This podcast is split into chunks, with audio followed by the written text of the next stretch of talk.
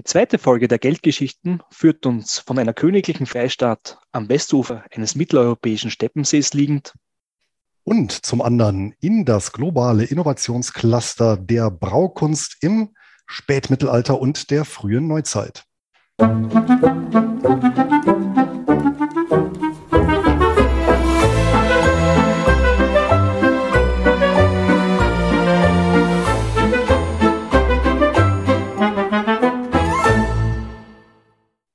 Servus und herzlich willkommen zu den Geldgeschichten. Mein Name ist Clemens Faustenhammer. Und ich bin Luis Pazos. Wir sind zwei Finanzblogger und haben die beiden schönsten Nebensachen der Welt, nämlich Geld und Geschichte, miteinander kombiniert und reisen dafür jeden letzten Freitag im Monat zurück in die Finanzzukunft. Ja, Luis, der Try January ist ja wie im Flug an uns vorbeigezogen. Zu Deutsch natürlich der trockene Januar. Ich frage dich, lieber Louis, was darf es denn sein? Das bekömmliche Feierabendbier nun im Februar oder doch ein Beruhigungsachtel vom Winzer des Vertrauens? Am liebsten beides, aber angesichts der heutigen Podcast-Folge beziehungsweise meines Themenschwerpunktes würde ich dann zum Bier greifen, wobei ich natürlich dem Wein auch nicht abgeneigt bin. Na gut, dann werden wir diesen auch Abfolge leisten, lieber Louis. Und ich werfe jetzt gleich unseren Fluxkompensator an und wir springen gemeinsam zurück in das 16. Jahrhundert. Was habe ich denn heute für uns mitgebracht? Ich muss auch gleich hier eingangs erwähnen, wenn ich so eine große Zeitspanne wähle, ja, hoffe ich, dass ich diesmal den Balanceakt zwischen den Jahrhunderten halbwegs unfallfrei äh, bewältige. Das Thema der heutigen Geldgeschichte reicht im Ursprung weit zurück. Ja. Wir gehen eben ins 16. Jahrhundert, äh, ins damalige Königreich Ungarn und beschäftigen uns mit den königlichen Freistädten, beziehungsweise genau mit einer königlichen Freistadt. Zu Latein Libera Regia Civitas und jetzt begebe ich mich wirklich auf dünnem Eis. Auf Ungarisch Sobot Kira Ivaros. Ich hoffe, alle, die der ungarischen Sprache mächtig sind, hat es nicht ganz äh, vom Podcast verscheucht. Ja. Die königlichen Freistädte sind im 15. Jahrhundert, gehen auf wesentlich in diesen Zeitpunkt zurück. Es waren eben Freistädte, die mit gewissen Vorrechten verbunden waren und diese offizielle Bezeichnung der königlichen Freistädte schuf dann eben für das Königreich Ungarn quasi den Rahmen für die wichtigsten Städte, wenn man so möchte. Und hier gibt es eben mannigfaltige Aspekte, die mit so einer Freistadt, mit so einer königlichen Freistadt verbunden wird. Einerseits militärisch, ökonomisch, gesellschaftlich, aber eben auch kulturell und letztendlich politisch. Was waren nun so historische Vorrechte, die diesen Freistädten eingeräumt wurden? Einerseits die, die Wehrfähigkeit war als Voraussetzung gegeben, das heißt, die Städte waren befestigt, sie hatten genügend Raum für Truppeneinquartierungen. Gerade diese Zeit in diesem historischen Raum, und ich werde später auch nochmal genauer darauf eingehen, war ja geprägt von kriegerischen Auseinandersetzungen zwischen den kaiserlichen habsburgischen Truppen und war äh, den Osmanischen Reich auf diesem Gebiet. Wirtschaftlich die Befreiung von Grenzzöllen, von Mautgebühren, aber eben auch steuerliche Privilegien wurden diesen Freistädten eingeräumt beim Kauf und Verkauf von Waren. Ein wichtiges Thema spielte auch damals die Religionsfreiheit. Man hatte eben als Freistadt das Recht, den Pfarrer zu wählen, Gerichtsbarkeit auf der juristischen Ebene, die Ernennung von Stadtrichtern. Die Administration habe ich aber äh, schon genannt, also diese Selbstverwaltung durch eigene ernannte Stadtorgane. Und, und das war ein wesentlicher Punkt, auf der politischen Ebene die Teilnahme am ungarischen Landtag.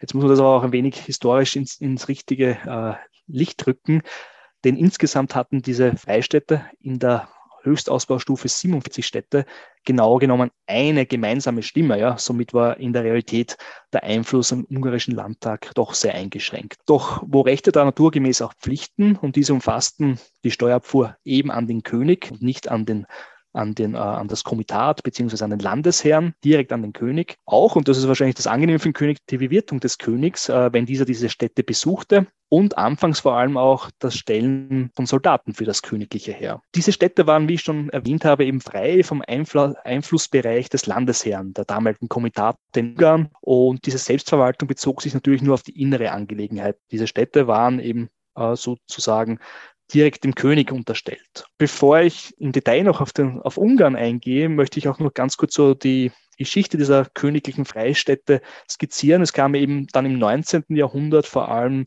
zu ähm, ja, einem Bedeutungsverlust und eben auch mit, äh, mit einem Verlust der Autonomie dieser Freistädte. Diese wurde quasi sukzessiv verringert weil diese königlichen Freistädte zunächst als Munizipalstädte rückgestuft wurden oder ein Teil davon und dann später auch zu so sogenannten Stadtgemeinden. Das Wort Stadtgemeinde wird uns nachher nochmal über den Weg laufen. Interessantes Detail zum damaligen Zeitpunkt war ja die Grenzen des Königreich Ungarns bzw. Transleitaniens, so wurde das Gebiet ja nach dem ungarisch-österreichischen Ausgleich im Jahre 1867 genannt, was ja dann eigentlich auch die Begründung der Doppelmonarchie darstellte war ja dreimal so groß, als die heutigen Grenzen Ungarns sind. Und ich weiß nicht, lieber Louis, ob auf der Autobahn der ein oder andere Auto mit ungarischen Kennzeichen schon über den Weg gelaufen ist, was so merkwürdige Sticker von einem Großungarn hat, ja, und dann so Teile davon, die, die abgespalten sind. Es gab nämlich nach dem Ende des Ersten Weltkrieges im sogenannten Friedensvertrag von Trianon einer eben der, der glaube ich, vier Pariser Vororte Verträge, die die Friedensvereinbarung oder auch das Friedensdiktat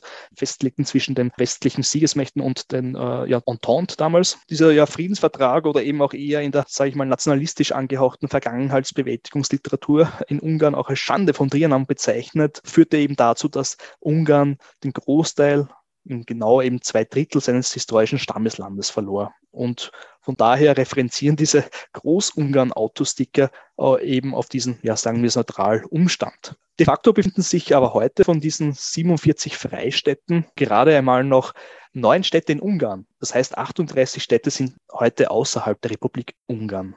Bevor ich nun auf eine spezielle Freistadt eingehe und darauf den Fokus lege, möchte ich vielleicht noch den historischen Kontext äh, dieser Epoche des 16., 17. und 18. Jahrhunderts auf dem Gebiet des damaligen Ungarns kurz erläutern. Das eigenständige Königreich Ungarn existierte ja seit der Niederlage der Ungarn auf dem Schlachtfeld von Mohacs 1526 nicht mehr. Es zerfiel in drei Teile. Ja, der verbleibende habsburgische Teil im Westen bzw. in Oberungarn, der heutigen Slowakei, mit der dann auch neuen Hauptstadt Pressburg, nämlich denn Budapest war ja in osmanischer Hand und damit auch die zentralen Gebiete des damaligen oder nicht mehr königlichen Ungarns. Ja. Und im Osten gab es das Fürstentum Siebenbürgen, was unter osmanischer Vassale galt. Auf konfessioneller Ebene hatten wir in diesem Zeitraum den Dauerkonflikt vor allem im 16. und 17. 17. Jahrhundert zwischen den katholischen und äh, lutheranisch-protestantischen Kirche, ja, quer durch alle Gesell Gesellschaftsschichten. Es war eine Phase der, der langen Kriege, der, der Türkenkriege mit den, würde ich sagen, drei markanten Punkten, historischen Punkten. 1529 die erste Belagerung Wiens durch die Osmanen, dann 1664 der Sieg der christlich alliierten Truppen bei Mogersdorf, St. Gotthard und die zweite erfolglose Belagerung der Osmanen äh, von Wien 1683. Das junge 18. Jahrhundert war geprägt auch noch von den sogenannten Kurutzenkriegen. Die Kurutzen waren ungarische Freischärler, die für ein freies, von den Habsburgern freies Ungarn, Königreich Ungarn kämpften und diese, diesen Landstrich, den sie auch damals, ja, der sehr stark in Mitleidenschaft gezogen wurde, ist ja das heute jüngste Bundesland Österreichs, das Burgenland. Der burgenländische Raum war ein unmittelbares Transitgebiet ja für die kaiserlichen wie auch für die osmanischen Truppen. Und in dieser Zeit kam es vor allem zu Plünderungen, vor allem nach der zweiten Niederlage der Osmanen vor den Toren Wiens, äh, als das eben Entsatzheer dann natürlich auch den Osmanen nachfolgte, ja, bis in die ungarische Tiefebene, kam es hier wieder zu großen Leid für die örtliche Bevölkerung. Und in dieser Zeit kam es dann auch zu diversen Überfällen an den Grenzen, zu Brandschatzungen, zu Zerstörungen,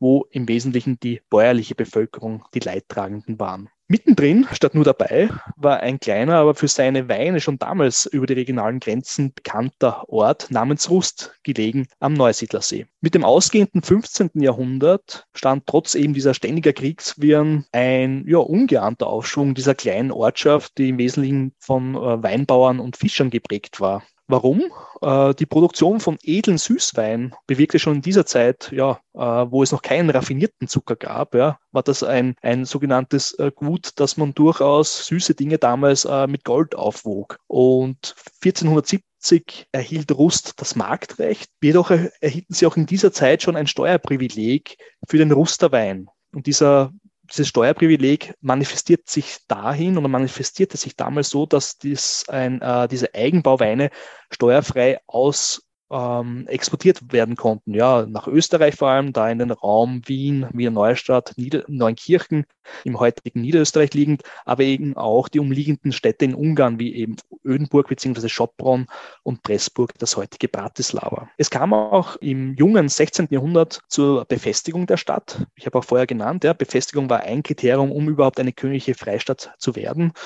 Das war auch im Zuge der Türkenkriege damals. Es half aber der, der, der Ortschaft Rust nicht, dass diese im Jahre 1529 nahezu komplett zerstört wurde und dann eben wieder aufgebaut wurde. Allerdings der intakte Stadtkern, als auch die Stadtmauern sind, existieren auch noch heute von Rust, was im Burgenland jetzt an und für sich so ein Novum ist äh, unter den anderen Ortschaften, die es im Burgenland gibt. Ich möchte auch hier vielleicht auch interessant für, für unsere Zuhörer, die größte Stadt des Burgenlandes hat gerade mal 15.000 Einwohner, das ist Eisenstadt zu ungarisch Kismadon. Und von dem her ja, gibt es in dem Fall sehr viel örtliche Ortschaften, ja, sehr ländlich geprägter Raum, aber eben Rust hatte von damals noch auch diesen eigenen Stadtkern mit auch historischen, mit einem historischen Ambiente. Seit 1524 haben die Ruster dann von der Königin Maria von Ungarn das Recht erhalten, für das Markenzeichen ein gekröntes R in ihren Weinfässern einzubrennen. Und dieses R wird auch noch heute als Gütezeichen verwendet. Die Stadt war konfessionell vor allem äh, lutheranisch geprägt, war sehr stark unter ein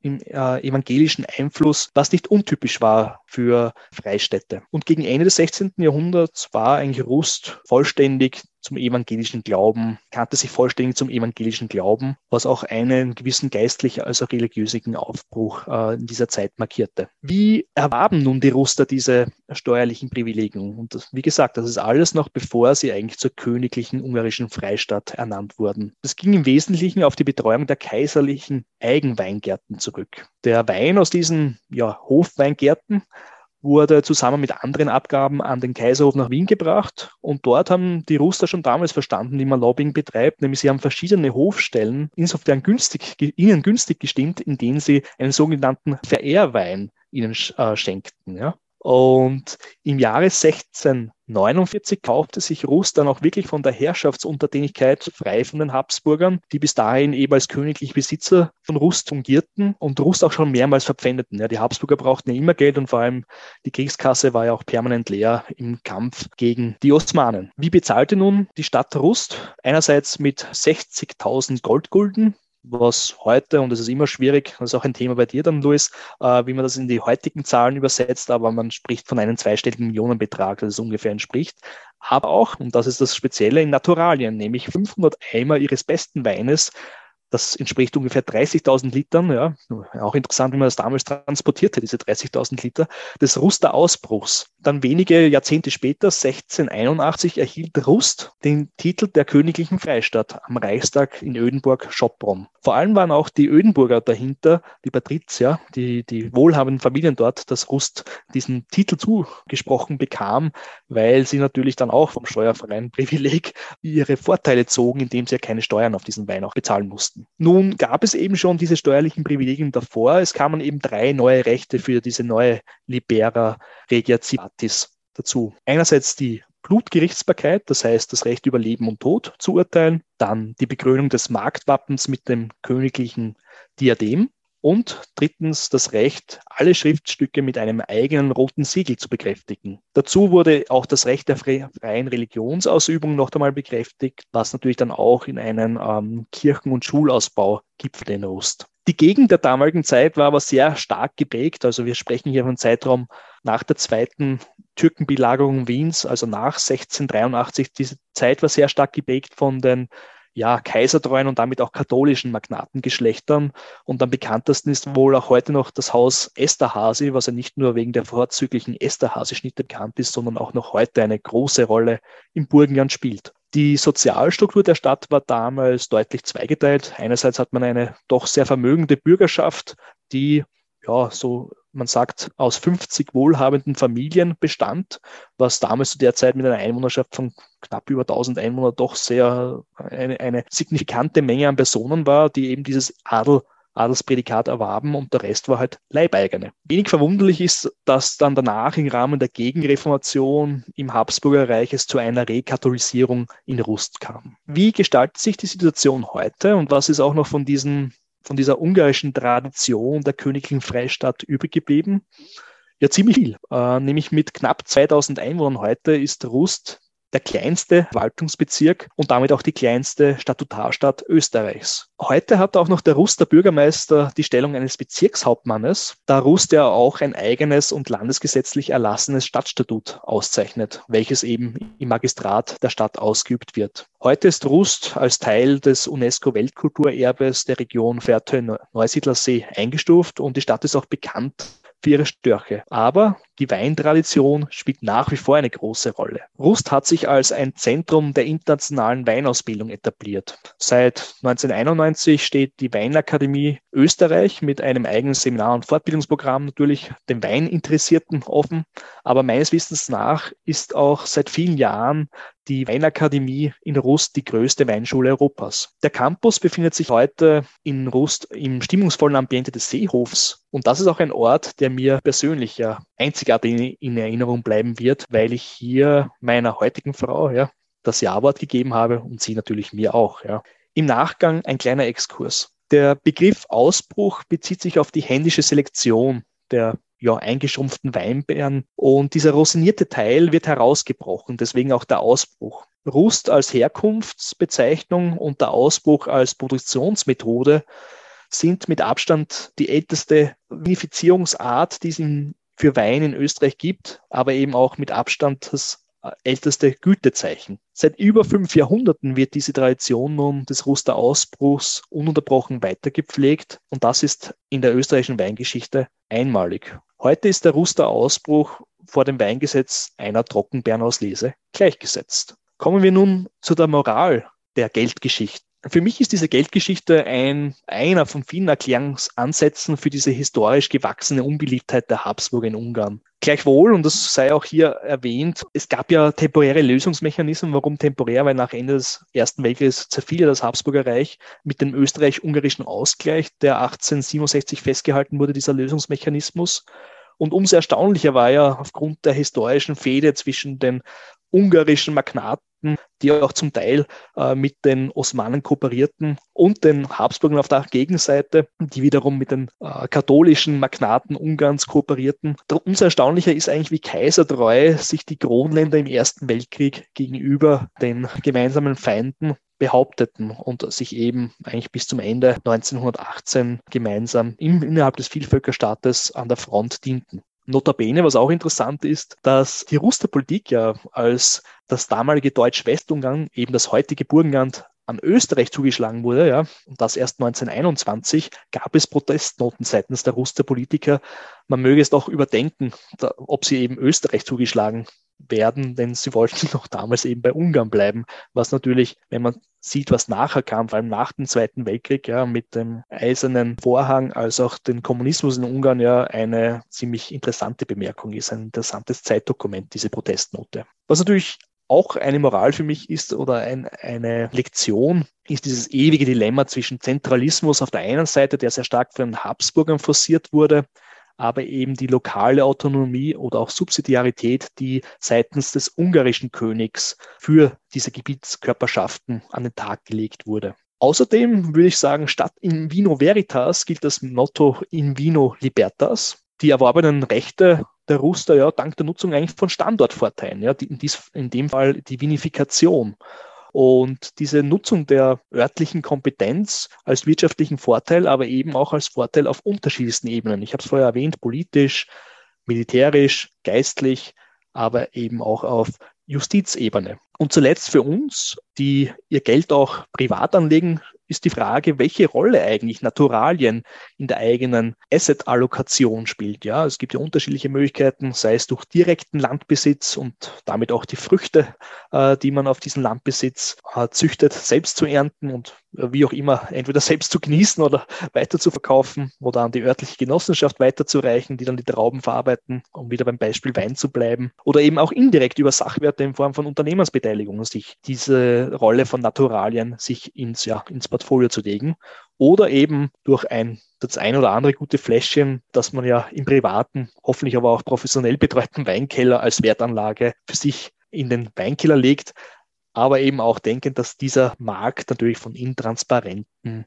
Marktgeschehen geprägt ist. So, Luis, jetzt bin ich ja gespannt, was du zu der Ruster-Geschichte als königliche Freistadt siehst. War das bekannt? Ist der Rust als Weinort bekannt in Österreich? Tatsächlich kannte ich Rust gar nicht. Das Burgenland ja, aber Rust als Stadt war mir unbekannt. Aber in Veno Libertas, das ist mir schon sehr, sehr sympathisch. Und jetzt habe ich auch plötzlich Appetit auf eine schöne Esterhazy-Schnitte mit leckerer Buttercreme und krokant und dazu ein Gläschen Weißwein oder Likörwein. Das passt. Und was mir eingefallen ist in dem Sommer, und da haben wir wieder ja die österreichische-spanische Synthese in ähm, Jerez de la Frontera, also da, wo der Sherry angebaut wird. Es gibt insgesamt mehrere Sherry-Arten und eine davon, vermutlich hier in Deutschland kaum bekannt, ist der sogenannte Pedro Jiménez. Also das bezieht sich auf die Herstellungsart, nicht die Traube. Und da werden eben auch ausschließlich rosinierte Trauben für verwendet. Und das ist äh, ein vorzüglicher Dessertwein, schon fast dickflüssig. Schwarz ist der auch sehr zu empfehlen. Und von daher recht herzlichen Dank für den Einblick, ja, auch äh, in deine Heimat, ja, und dass das natürlich ja, gekrönt ist ähm, von eurem Jawort, das ist natürlich dann nochmal ein besonders Schmankerl. Ja, ich meine, der spanische Süßwein hätte ja auch natürlich was äh, zur jetzigen Zeit, äh, ist ja sehr kühl draußen, da mit Süßwein sich mehr Leben einzuhauchen, wenn man so möchte, ja. wenn alles draußen schon langsam eher im winterlichen Zustand, wiewohl die Temperaturen alles alles andere als winterlich sind, zumindest das, was ich aus der Vergangenheit gewohnt bin, würde ich auch sehr gerne mal dieses spanische Edelprädikat ausprobieren. Nichtsdestotrotz, bevor wir uns zu sehr im weinseligen Atmosphäre üben, bin ich ja ganz gespannt, was du uns mitgebracht hast an Geldgeschichte. Und ich habe die leichte und sanfte Vermutung, dass wir um den Alkohol nicht umhinkommen. Das lässt sich bei meinem Thema nicht vermeiden und wir werden sehen, es gibt viele, viele Parallelen. Ja? Ich schmeiße den Fluxkompensator an und es geht einmal zurück in die Wiege der westlichen Zivilisation und zurück wieder in die Gegenwart mit einem Zwischenstopp jetzt ganz am Anfang im Jahr 1991. Da kam nämlich Robin Hood, König der Diebe, in die Kinos mit dem damaligen Superstar Kevin Costner. Kevin Costner hatte nur ein Jahr zuvor als Hauptdarsteller, Regisseur und Produzent mit dem Epos Der mit dem Wolf tanzt, einen fulminanten mit sieben Oscars prämierten Welterfolg hingelegt und kann man sagen, das Western-Genre wiederbelebt. Und sowohl der mit dem Wolftanz als auch eben Robin Hood, König der Diebe, habe ich mir im Kino seinerzeit auch angeguckt. Nebenbei bemerkt, der Rächer der Enterbten dürfte zusammen mit Sherlock Holmes und Vlad der dritte Draculair, da sind wir wieder in, in deine Richtung, in deine Heimatregion fast, ja, äh, die meistverfilmte Figur der Film- und Seriengeschichte überhaupt sein. Und äh, wenn man mal in eine Filmdatenbank schaut, da werden knapp 180 Filme und Serien gelistet, die im Zusammenhang mit Robin Hood stehen. Aber nur aus der Kevin Costner-Verfilmung ist mir ein Zitat bis heute in Erinnerung geblieben und das stammt vom Bruder Tuck, also dem beleibten Mönch, der sich den Entrechteten angeschlossen hat. Und das Zitat lautet, jetzt in der deutschen Filmvariante, das ist Getreide, das jeder Narr essen kann, aber für welches der Herr in seiner Weisheit eine göttlichere Art des Verzehrs vorgesehen hat. Also lasset uns unseren Schöpfer und seine Gaben preisen, indem wir etwas lernen über Bier. Zitat Ende. Und dieser Lobpreisung möchte ich mich anschließen und ich wandle heute auf den Spuren von Bruder Tack. Und einen konkreten Aufhänger habe ich natürlich auch, denn hier in meiner Heimatregion in Südniedersachsen wurde zum 1. Januar 2023 das Bockbierjahr ausgerufen, um ich zitiere, den Fokus auf identitätsstiftende Merkmale Einbecks zu richten. Ja, und das natürlich nicht ohne Grund, denn sowohl sprachlich wie historisch ist das Bockbier, beziehungsweise das Bier überhaupt auf das engste mit der Stadt Einbeck verknüpft. Und ähm, hier von einem Historiker gibt es auch das Zitat, und das spiegelt meine Geldgeschichte gut wider. Zitat, Blüte und Niedergang der Stadt sind mit dem Brauwesen unlöslich verbunden. Als das Brauwesen zerfällt, da geht es auch mit der Stadt bergab. Zitat Ende. Und damit durchläuft die Stadtgeschichte Einbecks geradezu ja in archetypischer Weise das Diamantenmodell von Porter. Ich weiß nicht, ob du das mal im Studium besprochen hast. Bei mir war das tatsächlich der Fall. Und das Diamantenmodell oder die sogenannte Diamantentheorie geht auf den US-Ökonomen Michael Porter zurück. Der hat diese Anfang der 1990er Jahre entwickelt, um aufzuzeigen, wie Unternehmen und Regionen im Wettbewerb bestehen oder eben untergehen habe ich nachher natürlich auch noch Beispiele zu. Und er hat sechs entscheidende Faktoren herausdestilliert. Das eine sind die Faktorkonditionen, das andere sind die Nachfragekonditionen, das dritte sind unterstützende Branchen, das nächste sind Strategie und Struktur.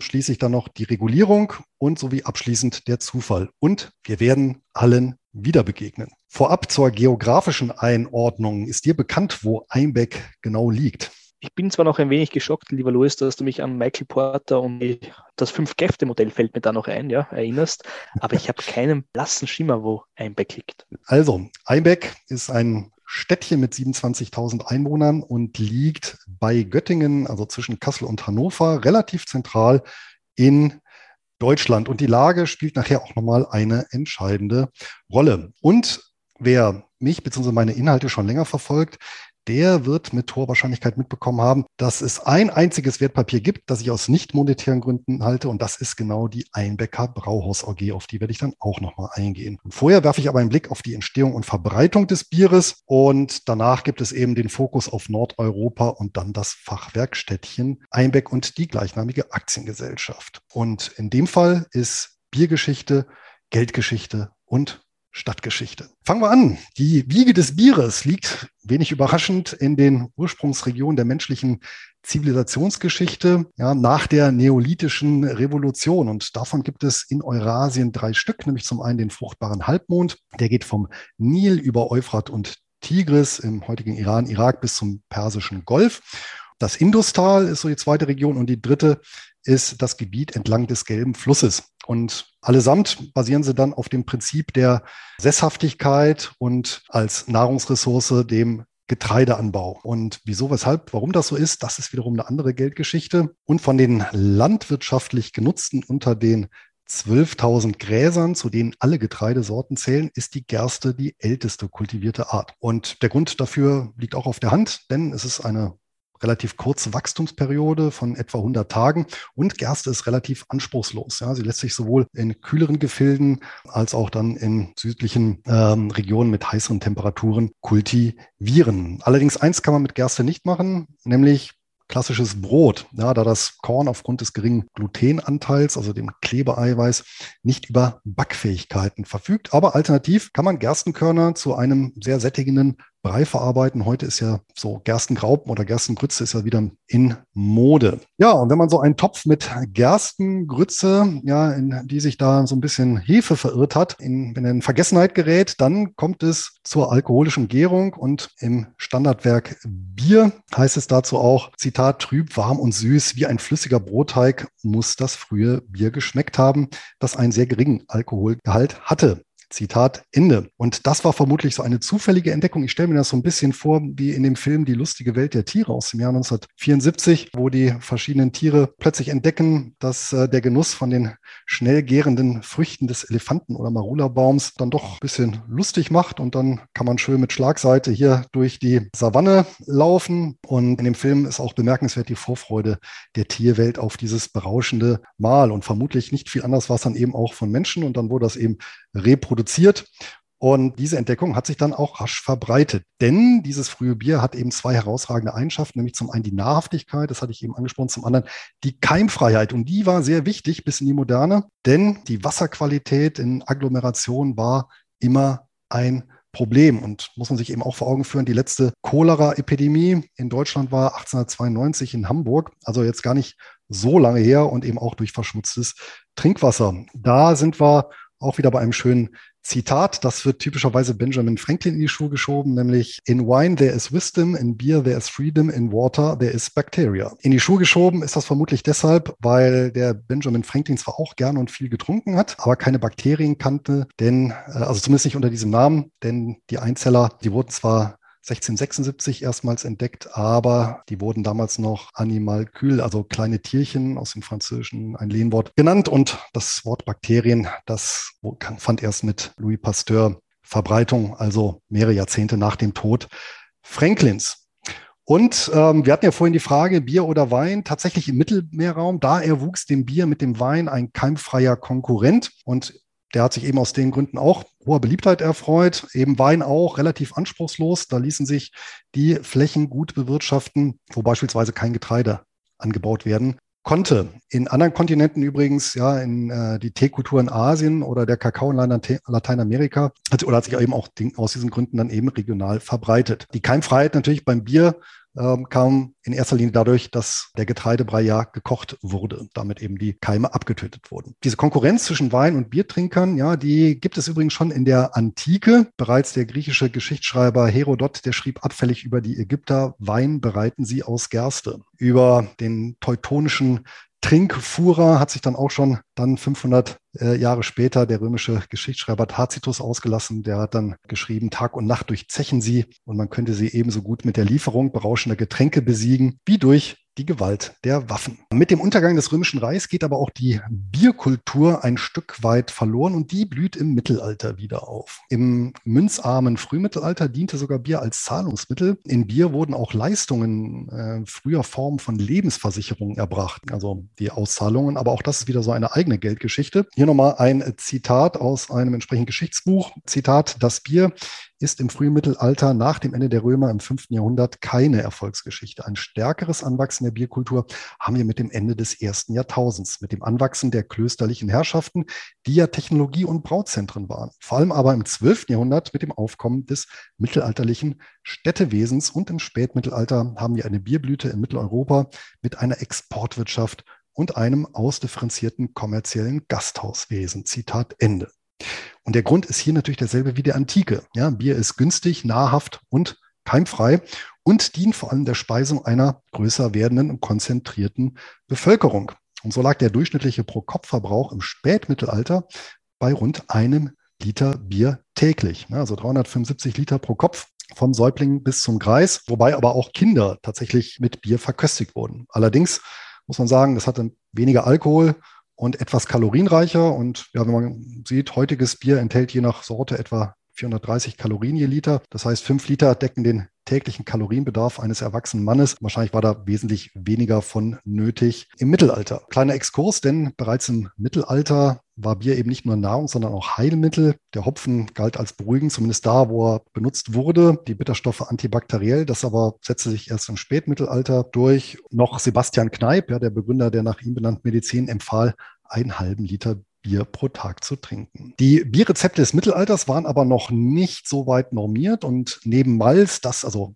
gekeimte Gerste äh, und geröstete Gerste. Das war das Hauptbestandteil, kamen eben noch Kräuter dazu, Wacholder, Eichenrinde, Wermut war beliebt und Enzian. Hopfen wurde eher selten verwendet. Bisweilen wurde der Sud auch um psychedelisch wirkende Substanzen angereichert. Äh, bekannt ist beispielsweise die Herbstzeitlose, heißt auch nicht umsonst Leichenblume, da die Blätter ein Gift absondern und äh, die sehen auch ähnlich aus wie Bärlauch, kann man also relativ leicht verwechseln. Es gibt da auch interessante Berichte aus dem Mittelalter, wo dann Braumeister in der Annahme fliegen zu können, sich von Klostermauern gestürzt haben, nachdem sie vom eigenen zu stark mit Herbstzeitlose angereichertem Bier dann gekostet haben. Und dass es in den Klöstern die ersten Großbrauereien gab, das hatte drei Gründe. Zum einen natürlich die agrarische Produktion, die den Klöstern ohnehin angegliedert war. Und zum Zweiten das Wissen um das Brauwesen. Und zum Dritten, und das ist eben ein ganz entscheidender Faktor auch, die Klöster waren so die ersten, die letztendlich Massenspeisung organisiert haben. Und zwar durch das im Mittelalter aufkommende Pilgerwesen. Ja, also hier mussten ja viele Leute in kurzer Zeit versorgt werden und hier bot sich das Bier geradezu an. Zum Klosterwesen auch noch mal ein ganz kleiner Exkurs. Denn viele Mönchsorden entstanden ja im Mittelalter und einer davon waren die Zisterzienser. Und es gibt von den Zisterziensern eine Abspaltung und die werden umgangssprachlich Trappisten genannt. Das ist ein Mönchsorden, der ist benannt nach dem Kloster La Trappe in Frankreich und der hat sich eben 1664 abgespalten und hat sich dann genauer genannt Zisterzienser der strengen Observanz. Und streng ist hier recht wortwörtlich auszulegen, denn die lebten in Abgeschiedenheit, also Klausur, betrieben Askese, Kontemplation, also so Versenkung ins Gebet, hatten strenges Schweigelübde und waren zu körperlicher Arbeit angehalten. Und dazu gehörte auch traditionell das Bierbrauen. Und heutzutage gibt es eben noch elf Trappistenbrauereien und Trappistenbiere gehören zu den teuersten Bieren der Welt überhaupt. Fünf dieser Brauereien liegen übrigens in Belgien, also just jener Region, ja, wo Karl der Fünfte, der Kaiser aus Folge 1, über den ich berichtet habe, väterlicherseits seine Wurzeln hatte und groß geworden ist. Und von daher ist also nicht weiter verwunderlich, dass er als Bierliebhaber dann auch nach seiner freiwilligen Abdankung einen flandrischen Braumeister mit auf seinen Altersruhesitz in der Extremadura mitgenommen hat. Und Details dazu, die könnt ihr in Folge 1 nachhören. Ja, und dem Zitat vorhin war ja zu entnehmen, dass auch die Städte begannen, Bier zu brauen. Und wie das bei den Städten so war, und das war in deiner Geldgeschichte ist ja auch angeklungen, der Status als Stadt musste sprichwörtlich erkauft werden. Ja, und dasselbe galt auch für eine Vielzahl wirtschaftlicher Tätigkeiten. Das heißt, das Mittelalter war ja feudalherrschaftlich geprägt und dementsprechend mussten Rechte dem Feudalherrn eben abgekauft werden. Und äh, dazu gehört eben beispielsweise das Stadtrecht, mit dem ging ja häufig das Marktrecht einher. Also Märkte durften dann auch nicht einfach so abgehalten werden. Und Mitte des 13. Jahrhunderts hat eben Einbeck das Stadtrecht erworben und mit dieser Vergabe, und da waren die schon ganz gewitzt, oder an diese Vergabe gekoppelt, war auch ein Braurecht für alle Vollbürger. Und ich vermute mal, dass das vom seinerzeitigen Rat auch extra so eingefädelt gewesen sein dürfte, denn von diesem Braurecht machten die Bürger exzessiv Gebrauch, muss man sagen. Es entstanden mehrere hundert Brauereien in der Stadt. Also im Prinzip kann man sagen, in fast jedem Haus. Und der Rat der Stadt, der kaufte diese, ja, ich sage jetzt mal, geplante Überproduktion auf und sorgte dann für eine Vermarktung. Insbesondere dann, als eben den Einbäckern eine Sache oder den Einbäcker Brauern, aus welchen Gründen lässt sich nicht mehr genau ermitteln, aber ich denke mal wahrscheinlich die Experimentierfreude äh, und ja, dann letztendlich auch der Wettbewerbsdruck, der hat dazu geführt, dass die Einbäcker eben eine Methode erfanden, das süffige, aber dann doch sehr schnell verderbende Bier lange haltbar und damit überhaupt erst exportfähig zu machen. Und um die nötige Haltbarkeit zu erreichen, hat man es eben mit einem sehr hohen Stammwürzgehalt eingebraut und eben durch Hopfen angereichert. Und das Resultat war eben ein, ein stark gehopftes und sehr malzhaltiges, also schweres und alkoholreiches Bier. Und das war eben eine Besonderheit. Dieses Bier, das war seinerzeit übrigens auch obergärig, das galt eben dann äh, auch durch die Vermarktung dann letztendlich als Luxusware und konnte und wurde dann auch über weite Strecken exportiert. Eine zweite Besonderheit war früher übrigens auch noch beim Einbäckerbier. Das Grundrezept war eben, es wurden zwei Drittel Gerstenmalz und ein Drittel Weizenmalz verbraut, was insofern relativ ungewöhnlich war, weil Weizen war eben ein Brotgetreide und wurde eben nicht zum Bierbrauen verwendet, beziehungsweise es brauchte extra Konzessionen dafür. Und gebraut wurde von Martini bis zum 1. Mai, also Martini, der St. Martinstag, Anfang November. Und die Zutaten wurden allesamt in der Region angebaut, war also damals schon alles schön regional. Und dafür war und ist bis heute die Stadt prädestiniert, denn Einberg liegt an den Ausläufern der Hildesheimer Börde. Und die sogenannten Börden bezeichnen Lössböden, also die sind aufgrund ihrer Wasserspeicherfähigkeit, gelten die als die landwirtschaftlich günstigsten Böden überhaupt. Und lediglich zehn Prozent der Erdoberfläche machen solche Lessböden aus. Und neben der Hildesheimer sind in Deutschland beispielsweise auch die Magdeburger oder Soesterbörde bekannt für ihre fruchtbaren Böden. An der Stelle nochmal ein kurzer Exkurs. Was bedeutet in dem Zusammenhang obergärig und untergärig? Denn erst die Hefe macht aus einer Getreidesuppe Bier, indem sie eben Zucker in Alkohol umwandelt. Die Germanen schon, so wird berichtet, hatten einen magischen Bierstab, so aus Holz, den sie eben in den Sud gehalten haben um daraus eben ein möglichst wohlschmeckendes Bier zu brauen. Und das hat eben oft gewirkt. Warum? Denn an diesen Stäben waren dann häufig wilde Hefen und wilde Hefen befinden sich eben überall in der Natur. Und die meisten in der Natur vorkommenden Hefen, die sind obergärig, sprich, die arbeiten beziehungsweise äh, ja, gehen diesen Umwandlungsprozess bei moderaten bis warmen Temperaturen an. Und das heißt in dem Fall bei etwa bei den obergärigen Hefen bei 15 bis 20 Grad Celsius Umgebungstemperatur. Ja, und das ist beispielsweise beim Weißbier der Fall. Ja, es ist obergäriges Bier, aber auch das Alt und Kölsch oder allgemein im englischsprachigen Raum das Ale. Untergärige Hefen gibt es zwar auch einige in der Natur und auch damit wurde schon vor hunderten Jahren Bier gebraut, also die untergärigen Biere. Allerdings ging das eben nur, wenn es sehr kalt war, weil die untergärigen Hefen eben bei vier bis maximal neun Grad aktiv werden. Das ist zum Beispiel das Helle oder das Pilz. Das sind untergärige Biere. Und erst mit der Erfindung der Kältemaschine durch Karl von Linde, das ist der Gründer der Linde AG, in den 1870er Jahren konnten untergärige Biere auch im großen Maßstab hergestellt werden. Ein Wort noch zur Stammwürze. Was hat es damit auf sich? Das ist eine Messgröße, die den Anteil der Stoffe bezeichnet, die vor der Gärung aus dem Malz und dem Hopfen sich im Wasser gelöst haben. Und die Stammwürze, die besteht eben aus Malzzucker, Vitamin, Eiweiß, Mineralien, Hopfen und Aromastoffen. Und der Gehalt der Stammwürze wird in Grad Plato gemessen und ist zumindest hier in Deutschland das Maß für die Biersteuer. Die ältesten Nachrichten Kommen jetzt wieder zurück nach Einbeck über den Export von Einbecker Bier. Die sind jetzt aber aus indirekter Hand, lassen sich äh, zurückführen auf das Jahr 1351, als die Stadt Hamburg dort Einbecker Bier importiert hat. 1368 trat die Stadt Einbeck beim Hansetag in Wismar der Hanse bei, was ebenfalls ein sehr kluger Schachzug war, denn so wurde der gesamte nordeuropäische Markt erschlossen. Aufgrund der langen Haltbarkeit war eben das Einbecker Bier ein sehr begehrtes Handelsgut und ja, wurde neben dem Ostseehering zum bedeutendsten Lebensmittel, was die Hanse hier exportiert hat. Älteste und noch vorhandene Rechnung über den Verkauf von in dem Fall zwei Tonnen Einbecker Bier nach Celle, datiert aus dem Jahr 1378. Und der Vogt des Zeller Schlosses verbuchte dafür Ausgaben von 238,5 Mark,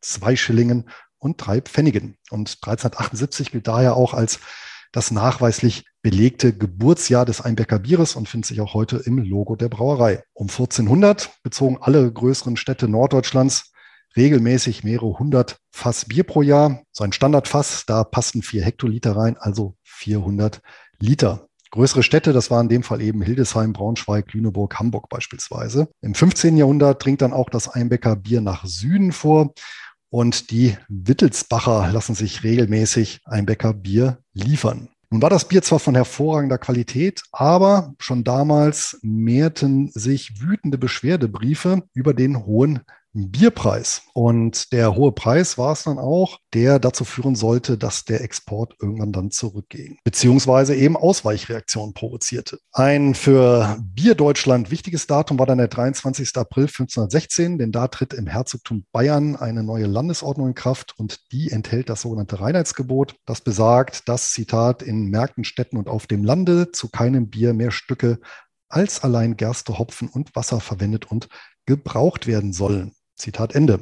Und hier sind zwei Gründe denkbar für dieses Reinheitsgebot. Zum einen natürlich ein Schutz einheimischer Anbieter vor Wettbewerbern, aber auf der anderen Seite auch eben zu verhindern, dass schädliche Beimischungen hier den, den, den Sud ergänzen, insbesondere einheimische Rauschgiftpflanzen. Ich erinnere ich hier an die Herbstzeitlose beispielsweise. Und das Reinheitsgebot ist damit das älteste noch existierende ja, Verbraucherschutzgesetz oder eben Anbieterschutzgesetz, je nachdem, wie man das liest. Für Einberg war das Ganze übrigens kein Problem, denn die haben tatsächlich schon über Jahrhunderte nach immer gleichbleibenden Regeln gebraut. Das war für die kein Grund, irgendwie die Rezeptur zu ändern. Die brauchten keinerlei äh, Änderungen vorzunehmen. Ein äh, weiterer großer Fürsprecher des Einberger Bieres war dann tatsächlich Martin Luther, eines der bekanntesten Zitate, was halt hier in Einberg gerne vorgebracht wird. Eben 1521 beim Reichstag zu Worms wurde ihm ein Krug Einbecker Bier gereicht und er lobte es mit den Worten, Zitat, der beste Trank, den einer kennt, der wird Einbecker Bier genannt. Zitat Ende. Einen ersten tiefen Einschnitt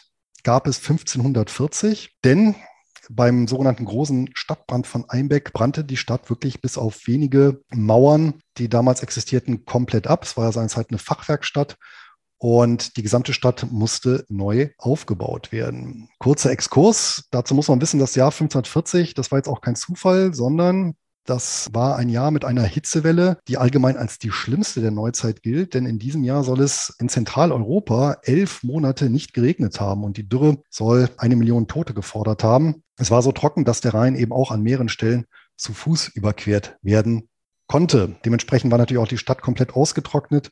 Und ob Brandstiftung oder Unachtsamkeit, die Ursache war, lässt sich natürlich heute nicht mehr aufklären, aber Einbeck brannte eben komplett nieder. Der Wiederaufbau dann danach, der ist in weiten Teilen bis heute stehen geblieben und prägt das Bild der Altstadt tatsächlich. Interessanterweise wurde auch ein betrunkener Hirte vernommen und aus dem wurde ein Name gepresst, nämlich der Name Heinrich Dieck, ein Patrizier der Stadt. Der wurde dann auch festgenommen und der Brandstiftung bezichtigt, die er dann unter Folter gestanden hat und der Mann wurde dann auch hingerichtet. Wenige Jahre später stand die Stadt dann aber wieder und das Bier wurde wieder exportiert. Der hohe Preis war aber nach wie vor ein Ärgernis und äh, insbesondere die Hannoveraner hat das sehr geärgert. Die experimentierten dann und brachten dann mit dem sogenannten Bräuhahnbier einen ernsthaften Konkurrenzen hervor, der nämlich auch nur halb so viel kostete und das kostet dann entsprechend auch Anteile am Export, die Einbäcker. Im Süden sah es auch nicht viel besser aus, denn die Herzöge von Bayern, die dachten schon länger über eine Alternative nach und 1589 gründete der Herzog Wilhelm V. ein eigenes Brauhaus, das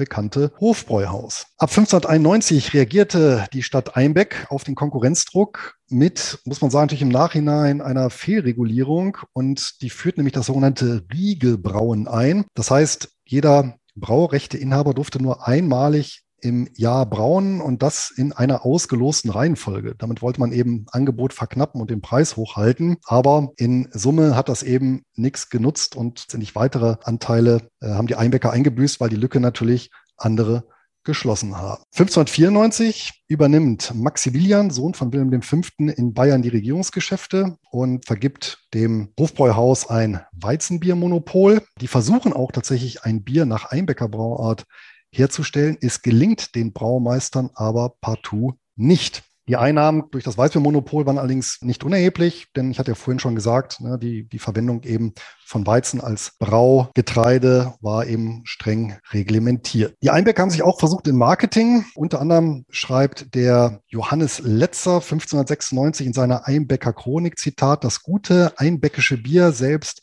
wetzelt und treibet den Urin von Menschen mit großem Nutz. Zitat Ende. Also werden die gesundheitlichen Aspekte betont des Einbecker Bieres und äh, in dieselbe Kerbe haut dann auch der Arzt Heinrich Knaust, der zur selben Zeit gelebt hat und beschrieb das Einbecker Bier als Zitat ein gesundes Getränk, weil es eine Mittelnatur hat und nicht so sehr wie andere Biere tun, den Leib der Menschen erhitzet. Und wiewohl das Bier auch gut Nutriment gibt, dennoch werden die Leute nicht sogar feiste davon, gleich wie sie von anderen Bieren wohl werden. Zitat Ende. Ja, also das Einbecker Bier macht dann auch nicht so dick. Genutzt hat es natürlich wenig, das zu betonen. Und, ähm, Wilhelm Feise, ein Heimatforscher aus der Region, der hat 1928 eine Publikation veröffentlicht. Da schreibt er, Zitat, es war gewissermaßen ein geschichtlich entscheidender Moment, als der kurfürstliche Hof in Bayern, der bei dem mangelhaften Zustande des damaligen Brauwesens in München seinen Bierbedarf aus Norddeutschland und Sachsen bezog, sich entschloss, im Jahr 1614 einen Einbecker Braumeister kommen zu lassen, um selbst im eigenen Hofbräuhaus Bier nach Einbecker Art brauen zu lassen.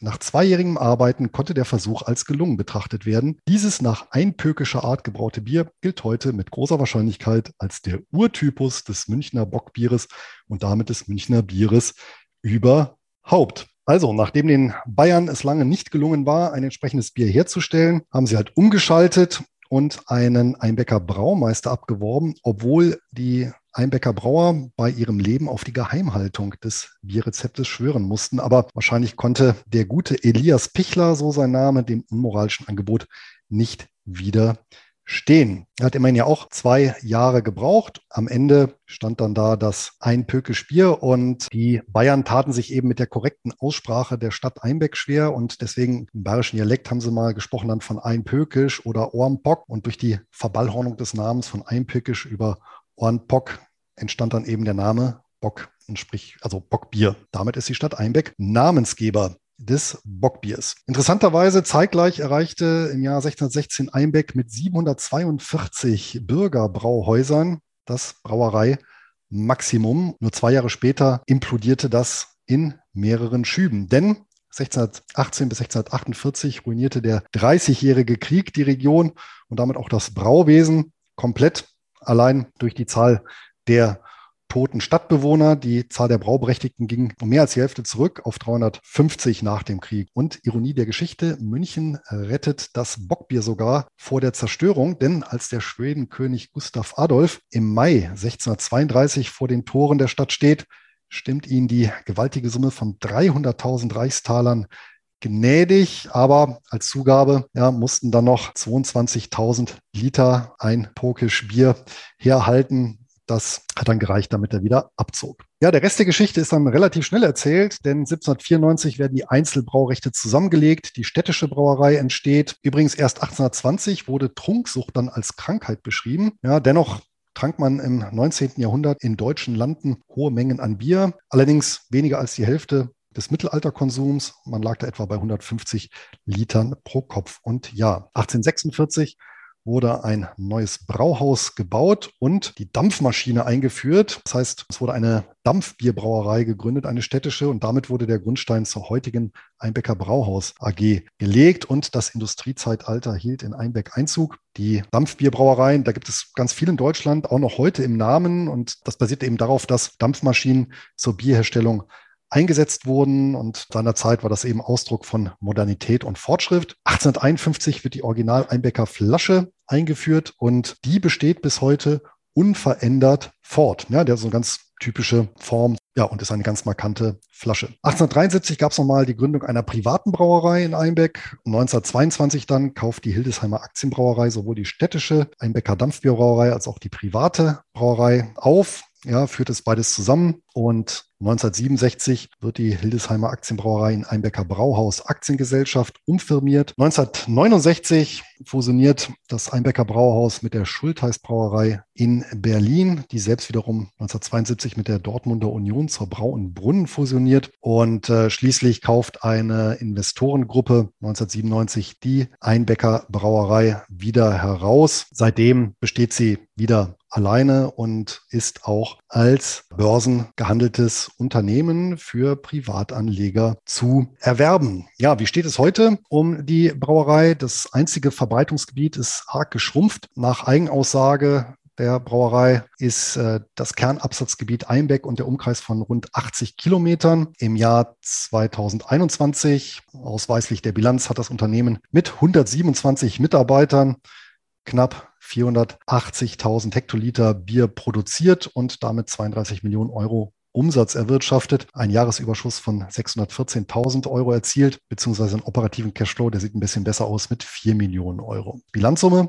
läuft sie auf knapp 33 Millionen Euro. Die Eigenkapitalquote, die beträgt zumindest solide knapp 43 Prozent. Eine monetäre Dividende wurde zuletzt auch in Höhe von 10 Cent gezahlt. Das ist natürlich sehr homöopathisch, aber dazu kommt eine Sachdividende für alle Besucher der Hauptversammlung. Also analog zum Lindkoffer voll Schokolade, aber da in dem Fall würde ich tatsächlich das Bier bevorzugen. Und unter der Wertpapierkennnummer 605800 ist die Brauerei an der Regionalbörse Hamburg, Hannover, Düsseldorf gelistet mit einer Marktkapitalisierung von 23,3 Millionen Euro. Also wirklich ein kleiner Nebenwert. Zudem gab es Ende 2022 eine Gewinnwarnung. Das heißt vermutlich die, zumindest die monetäre Dividende wird 2023 ausfallen und das vergangene Jahr hat wahrscheinlich insbesondere eben auf der Grund der gestiegenen Kosten und der allgemeinen Situation des Biermarktes wird das Jahr mit einem Verlust äh, vermutlich abschließen. Ja, und wer Einbeck besuchen möchte, dem empfehle ich natürlich zum Bier gute niedersächsische Hausmannskost, garniert mit dem regionalen Senf aus der alten Einbecker Senfmühle. Und äh, dafür wird nämlich der Bockbiersud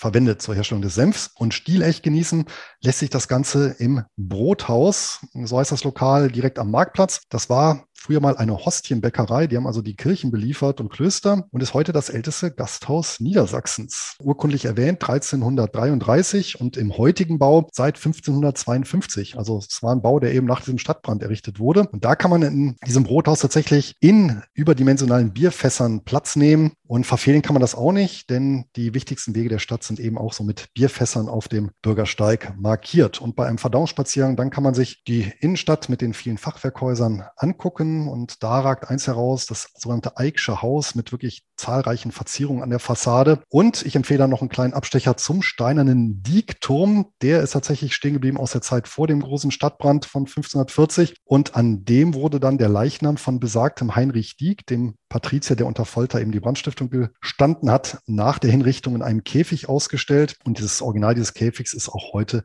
noch erhalten. Und schließlich für alle Freunde der automobilen Kultur beherbergt die Stadt mit dem PS-Speicher ein hervorragend bestücktes und, muss ich sagen, auch methodisch, didaktisch äh, sehr liebevoll gestaltetes Motorrad- und Automobilmuseum in einem ehemaligen Kornspeicher. Und, lieber Clemens, die Sammlung enthält auch einen Original DeLorean DMC12 mit nachträglich eingebautem Fluxkompensator.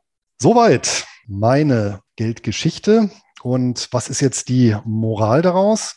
Nun ja, ich habe drei Punkte mir hier notiert. Zum einen der wirtschaftliche Aufstieg und der Fall Einbecks, der ließ sich eben tatsächlich wie so ein Paradebeispiel für Porters Diamantenmodell. Denn ich hatte hier anfangs die konstruktiven Rahmenbedingungen, ja, Gewerbefreiheit, aber auch eben Glück, dadurch, dass eben über lange Jahre kein Krieg übers Land gezogen ist. Ich hatte eine gute Faktorausstattung, das heißt landwirtschaftliche Produktion, ja, entsprechende Menschen, gute Verkehrsinfrastruktur durch die Flüsse und, und Wege, die seinerzeit schon vorhanden waren, ja, sodass die Anbindung eben nach Norddeutschland insbesondere und zur Hanse gut waren. Ja, ich hatte hohen Wettbewerbsdruck, der hat eben zu Innovation geführt und zu Produktivitätssprüngen und zu einem Produkt, was eben auch nicht gut kopiert werden konnte hatte. Ich hatte also genau das, was man einen Kompetenzcluster nennt. Und der hat eben ausgereicht, lange wirklich ähm, hell zu brennen und im internationalen Wettbewerb bestehen zu können. Andere solche Cluster ist beispielsweise der Uhrencluster in der Schweiz, ja, oder Technologiecluster im Silicon Valley. Ein etwas, ja, wie soll man sagen, ähm, verglimmender eventuell Cluster ist eben Chemie- und Automobilindustrie in Deutschland. Und äh, an Einbeck kann man auch sehen, wie eben destruktive Rahmenbedingungen dann zur Zerstörung eines solchen Diamanten führen können, wie eben überzogene Preise, Selbstgefälligkeit, aber dann eben auch Ereignisse, die man nicht kontrollieren kann, wie eben ein